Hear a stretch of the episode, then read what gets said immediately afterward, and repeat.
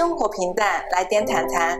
Hello，大家好，欢迎来到熊猫谈谈，我是胡桃，我是吞吞。啊，我看到一个故事，我又来讲故事了啊啊！一个心理医生写的他和他一个患者的故事。嗯，就他这个患者呢，就叫他女主角吧。嗯，就这个女主角，她的老公经历了癌症化疗，然后一系列反复的折磨，然后在医院里去世的，所以她。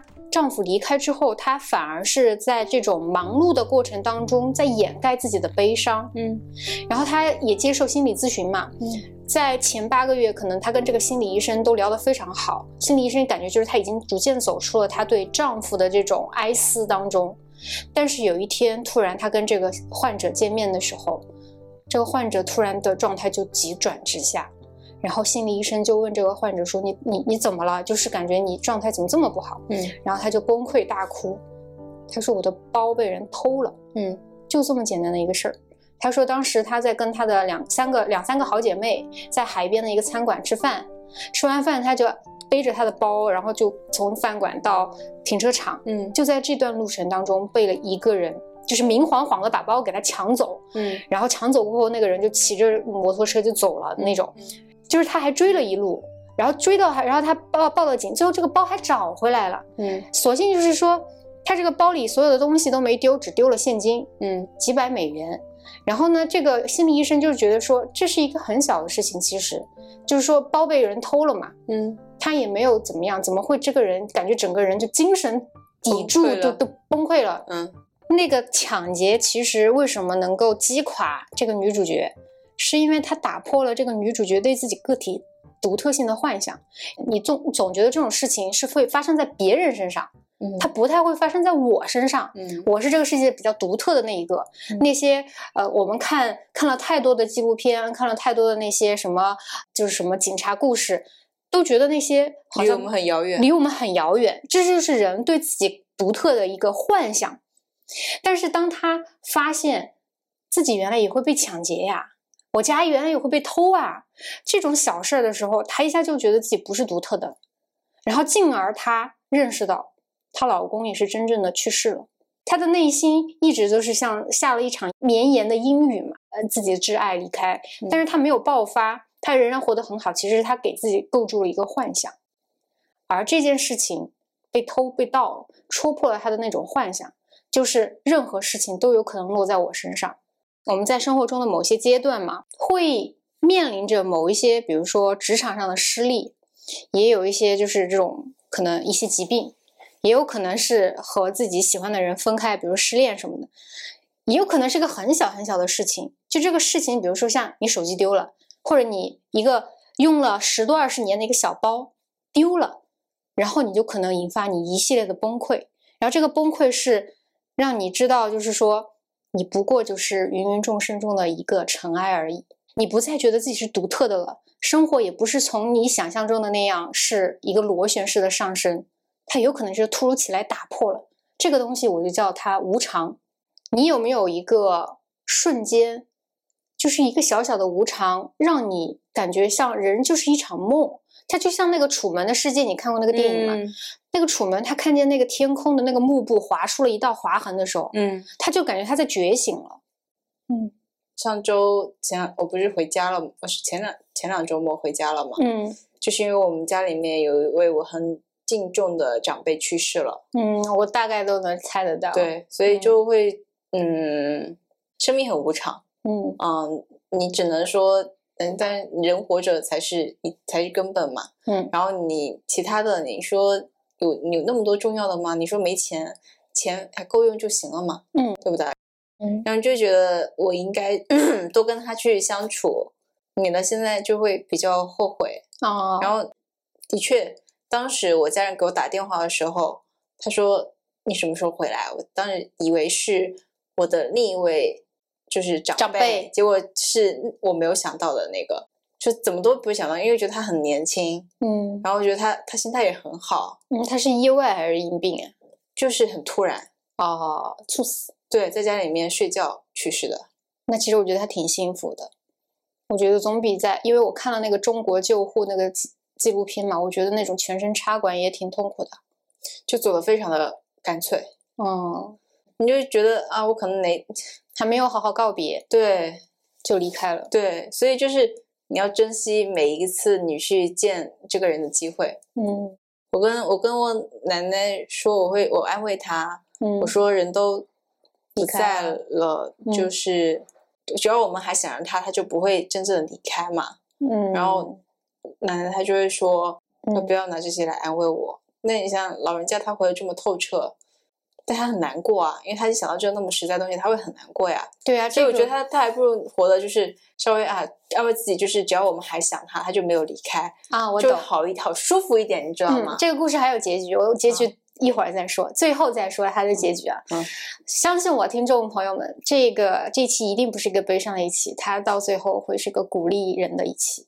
嗯，刚说到你刚才讲的这个无常。觉得的确不知道明天和意外什么时候降临，所以想做的事情就尽量马上就去行动，嗯，不要让自己后悔，嗯嗯嗯。我们可能刚刚讲的都是一些比较，就是和亲人，其实这种已经算大无常了，我觉得，嗯，有些小无常，你不是说你被抢手机，嗯。我当时在成都的时候，我刚买了一个月的手机，被人家临街嗯。抢走了嗯，而且也就是你说的，两两个人作案，然后前面那人只负责开车，后面那个人就直接把手机从你兜里面，我当时骑着自行车，还不是走路哦，我骑着自行车车，他直接把我的手机拿走，然后那个人还给我比了一个手势，哦，我当时就去报警，就是前面来报警人也是他们做的案，后面两个来报警人也是他做的案，然后警察到最后面都没把他们抓回来。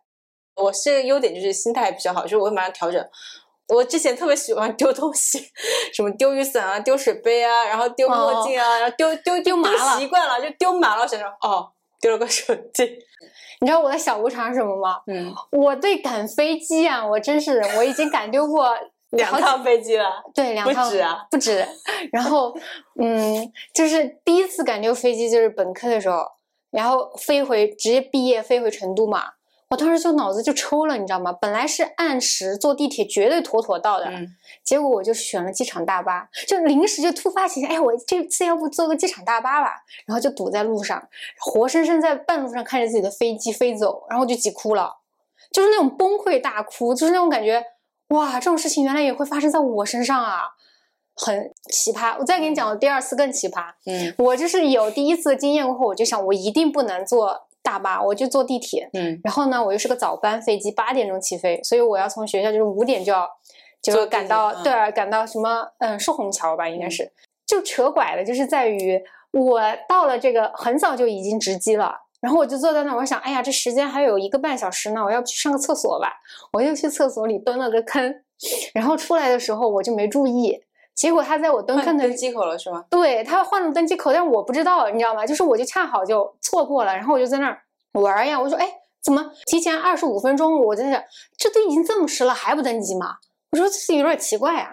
我也是心大，我要二十五分钟才，就是离飞机起飞二十五分钟前，我才抬头看了一下屏幕，居然换了这个登机口。然后我现在又听到那个喇叭在那叫。完了，然后我就赶紧跑呀！他换了吗？我就跑嘛！我就说还没起飞嘛，这不是……然后我又保有一线希望，就是那一天我都是就是一直在奔跑，你知道吗？就一直在跑，好不容易到了机场，就因为上了个大厕，然后是因为你在玩手机吗？嗯，那然后他就改了个登机口，你知道最后跑到的时候，他说：“哎呀，小姐你不用跑了，我们刚好最后一班那个什么接驳车接驳车关门了。”然后。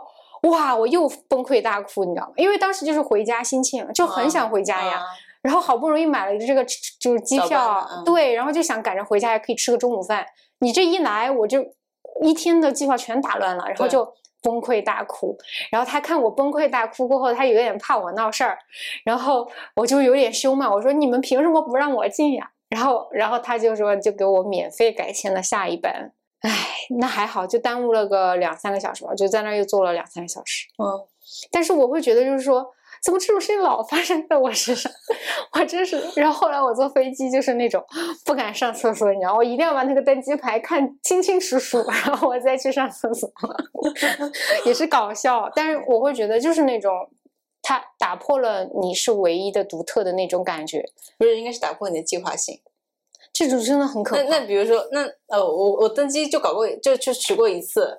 你知道我很喜欢那种卡点的人啊。然后那次是什么时候呢？就是从成都回上海跟你见面的时候。对。然后我正常，因为我不值机，我不我不用托运，不用托运的话，我提前半小时到，但我只要提前值机，我就能够赶上。嗯，然后提前四十分钟到，但是我忘记值机了，忘记值机的话，你要提前四十五分钟到。对，他就卡那个时点儿，特别恶心。然后我就妥妥的错过，因为我觉得四十分钟这有什么了不起，我肯定能赶上，对不对？然后，然后我在坐地铁的时候发现我没有值机，然后当时就想就在线值机，然后他已经关闭了在线值机的入口，我一定要现场，现场我就赶不上了，唉，提前四十五分钟就关闭了值机，我当时就。改签。是，但是你说这个无偿，那我上次去去坐高铁回家坐错了啊，我知道呀，那不也很无偿吗？那是啊，就就就很搞笑，就是所以这些无偿其实小小无偿其实都是一次又一次的这种经验教训，你就就是嗯，它是可以避免的，对，这种小无常是可以避免的，嗯。嗯，哎，你你有看过那个重启人生吗？就那个日剧特别高分的那个，哦，你有听说过？对，然后他那个就是女主角被车撞了，然后他就重生，再车撞了，再重生，那不是跟开端一样吗？不也是每次都回到回到？哦，对对对对对对，循环流嘛，循。但是你知道他那个剧不是有好几遍人生，然后前几遍人生女女主第一遍是公务员，嗯，然后第二遍是药剂师，第三遍是制片人，嗯，就是一个比一个玩的花，你知道吗？但是到最后他好好学习了，第呃第四遍他就好好学习了，然后他就去成为了一个科研人员，嗯嗯，然后他当科研人员的时候不就是一直考第一，然后他妹妹他亲妹妹就问他说：“姐姐，你是不是第二遍人生啊？”就是觉得说重启人生的人，他总是很厉害，对他们好像就是预预知到了危险，或者预知到了有一些事情值得去做吧，反正。我看那个弹幕就有很多人说，我也想重启人生，就是我也想，其实活是他第四遍或者第三遍那么帅气，然后他第五遍不是和他闺蜜一起去拯救所有的一车飞机嘛，就是成为了机长，二十九岁就当正机长，这个很帅很酷，你知道吗？就是天天学习，拼命学习才能二十九岁就当这种机长嘛。然后很多人就说，我也想重启人生，就是重启人生给人感觉像是发掘你的潜力，就是让你整个人。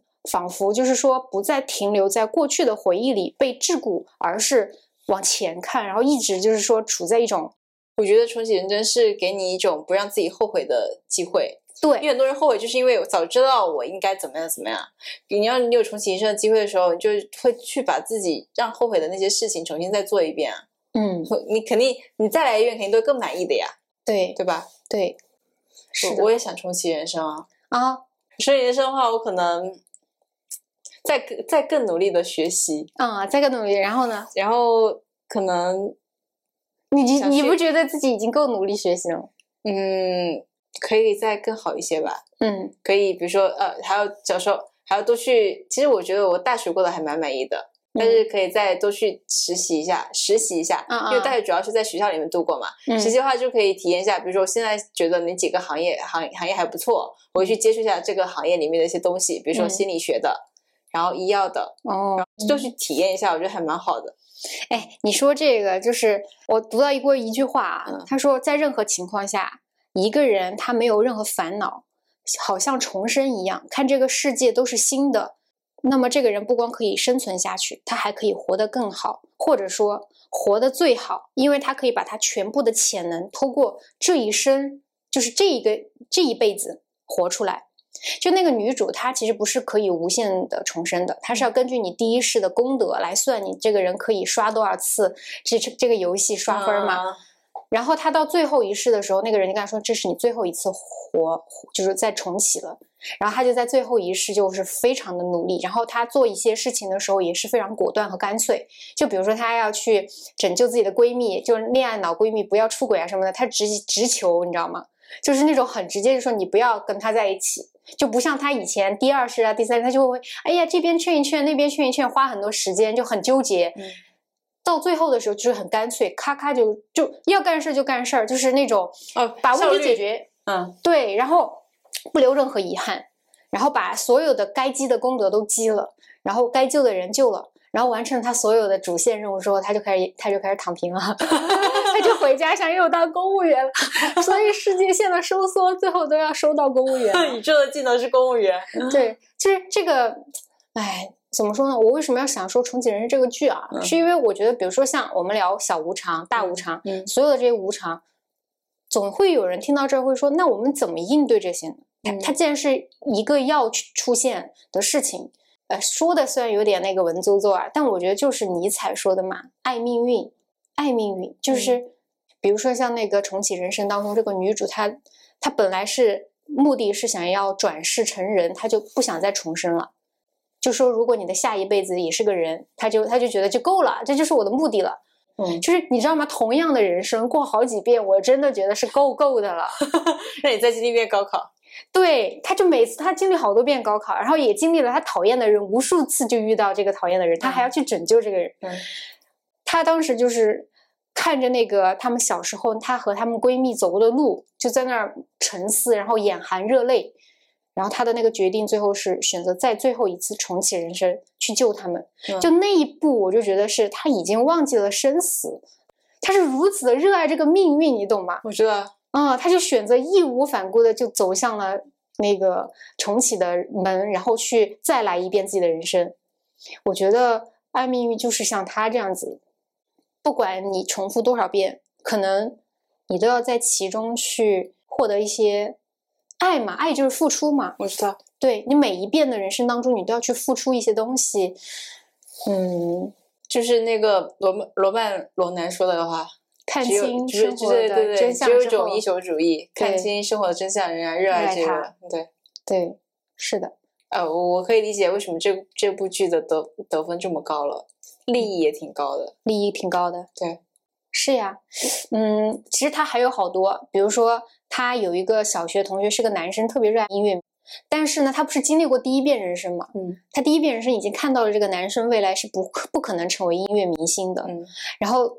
他第二遍看见这个男生，就是在他们高中的时候还很 happy，然后就很中二的那种，我要成为 super star 那种，然后大家都起哄说你一定会成为 super star 那种，然后他就当时想啊，我到底要不要劝他呢？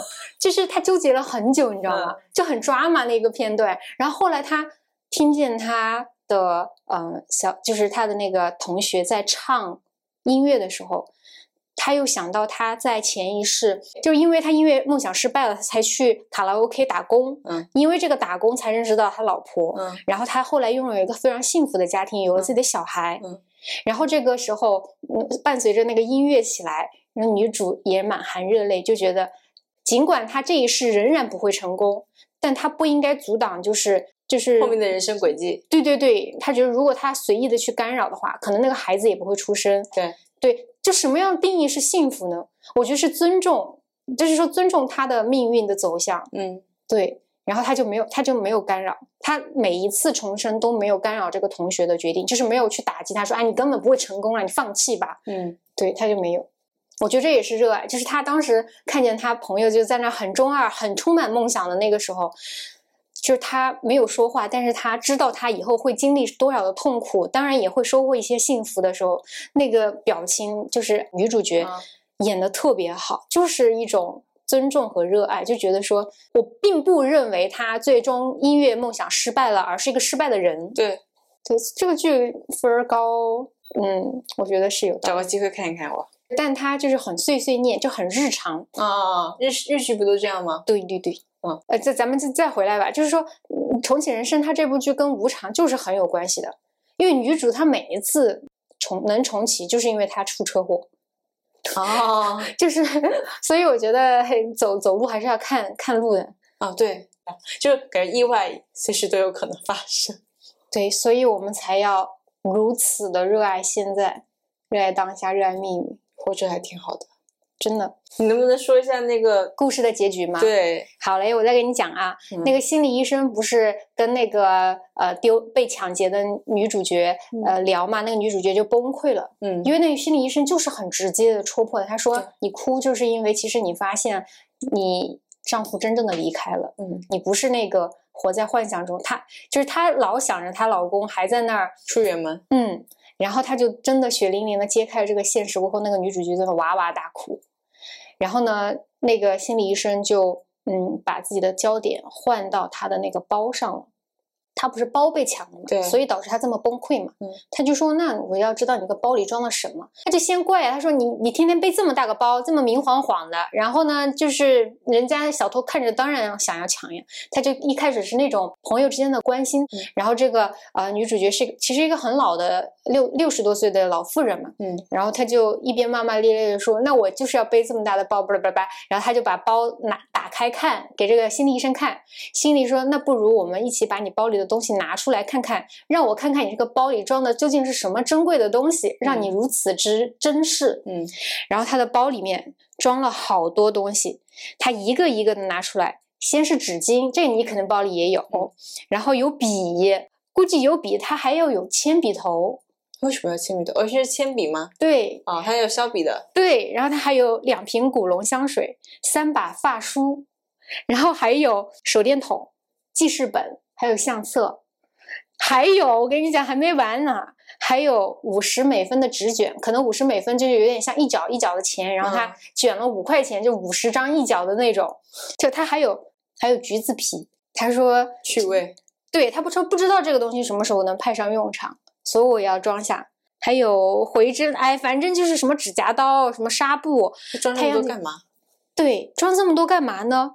然后当他把所有的这些东西。齐齐整整的摆在这个满桌子上的时候，突然，这个医生就领悟到了他为什么珍视这个包，以及这个包其实就是他的内心，你知道吗？他是如此之细腻和如此对生活也是多么照料的一个人，他才会愿意在自己的包里装这么多东西。然后呢？他跟那个心理医生跟那个患者两个人，就是一边吐槽一边拿东西的时候就笑嘛，就觉得哇，你怎么这个东西也有，那个东西有？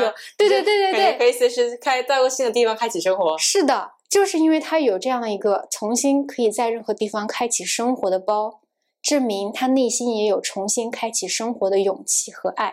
然后这个患者他在这一边笑一边打趣的过程当中，他也发现了，原来其实自己也是一个。还有再一次重新热爱生活的这个勇气的人，就是他有一个继续前行的这种能力。你想想，如果不是一个热爱生活的人，谁谁会在自己包里装这么细致的东西？面粉、什么橘子皮、塑料口袋、什么指甲刀这些什么，还有铅笔刀，就这么细致的东西他都有。然后在那个治疗过后。就是这个女主角，她这个老太太，她就完全就恢复起来了，她就变得非常开朗，再也不用来了，她就没来了。嗯嗯，但是这个心理医生说，这是他治疗过最成功的一个案例，就是那个包。其实每个人在面临无常的时候，比如说你失去了手机，你之所以不那么难过，是因为手机并不是你的真正的你心里的那个最重要的东西。而这个包是这个女士，她就是有点象征象征的意义。嗯，她把自己的生活装进了这个包里，而她这个包里现在仍然是满满当当的，充满着这种细节。其实这些细节每一个细节都是她对生活的爱。可能我对手我手机丢了没有那么着急，一个是我之前丢过很多东西，所以我有这个心理准备，嗯，就有这个心理的铺垫。当然我也没有准备好丢手机啊。嗯。第二个，我就养成了我东西丢了，我要怎么解决这件事情。嗯，我不会再让自己沉溺于某一个痛苦之中。嗯，我觉得没有什么不可以失去，对我只能在失去之后去面对它。嗯，我可能是更是这样，因为刚开始丢东西的时候，我也会很难过，就觉得啊，为什么把这？你首先会啊，怎么丢了？就是很东西丢了难过，第二个会自责，为什么把它搞丢？嗯，然后后来就觉得每次都这样，又花时间，又花精力，又又又浪费情绪，我要想办法去解决它，所以我就不会再让自己沉溺溺于这种。东西丢失的呃难过难过之中，我觉得可能我跟他缘分已经到了，嗯，然后大不了多赚点钱，嗯，买一个手机。就是你有点像是急诊科的医生，或者是呃那种重就心外科的医生，他们做了很多手术过后，他建立了很多生离死别之后，他对生死的观念是不一样的。嗯，对，就是叫脱敏治疗嘛。对对对，你越害怕什么，你就越去看他，然后多经历几次过后，你会。你就会克服对他的恐惧。对对对，你可能第一次你做手术，然后没有成功，然后病人去世，你会觉得好失败，为什么没有把他救回来？嗯。但是你肯定经不起每次都这么去耗自己，你想的是我一定要让自己的医术精进，下次再救更多的病人。嗯。你这样子才能对，就是才能让自己更舒服一些。才我觉得好好活着，以及好好的去。对你的工作，当然是从从医生角度来说哈，才是对活着的人最大的的帮助，以以及对死者本身就是尊重他的嘛。嗯啊，然后从这个这个来说，我觉得包里面东西多，说明他，我觉得刚才他真的是一个蛮周到的人。我出门就是东西也挺多的，但是我没有他这么。但是他说他这个包东西越多的人，他越容易孤独，就是显示他心里是孤独的啊。但是这个包既能装下他的孤独，也能装下他的周到和对生活的亲密嘛。嗯嗯，那这样的人，他会带着一自己的这份勇气继续往下活着。我觉得。我我没有办法用语言去形容这个故事，它的一个就是京剧，我没有想出来。但是呢，我能 get 到他说的那种意思。嗯，每个人心中都像他那个包一样，装了很多很多的东西。但是没有，不是说所有人像他那么幸运，就是说有个人能打开他的包，嗯，遇到一个好的心理医生，把他的包里所有的爱呀、孤独啊、勇气都翻出来给给看一看。当你其实发现自己内心还有这么丰富的。能量的时候，能量的时候，对你就会又继续活下去。就这就是热爱命运嘛，你就是热爱它。它因为生命都是循环往复的，每一个人都会经历一些无常嘛。那无常它也会小无常、大无常，它可能都会发生。这确实一个很刺痛的，但是我们要有这种要有自己的包。其其实我觉得应该是你自己。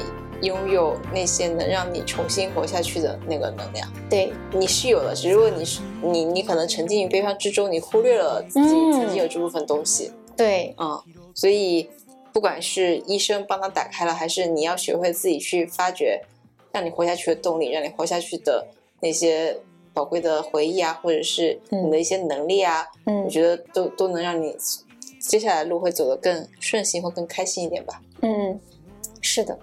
就是，你就当重启人生吧。我一直在想，一个小小的无常也是一次，它撞击到了你的这个灵魂，然后让你开启了重启的那个门，懂吗？就是它不一定是没有必要像那个剧里面一定要死亡。当你的重启人生，并不是说你要从小时从零岁开始活，而是当你遇到一些小的无常，或你就当他，你就当你轻轻的被看了一下啊，对。然后，如果是大的无常，就是相当于是你要重新审视一下自己，或者是审视呃，就是现在的生活，嗯，要不要重换另一种生活方式去过？是的，它就是一个剑。这这些所有的这种无常，它其实也是你可以把它当成一个，也是有点像情感上的起点。嗯，就是说你你那个你你一下就坍塌到了那个黑洞中间，但是黑洞能把你传送到哪里呢？它可能会让你的潜能迸发呀。那就如果遇到一个小，不管是遇到小无常、大大无常，就把它当做一次重启人生的机会。对，一键按下去，一键三连。好吧，那这期就这样了。好，拜拜，拜拜。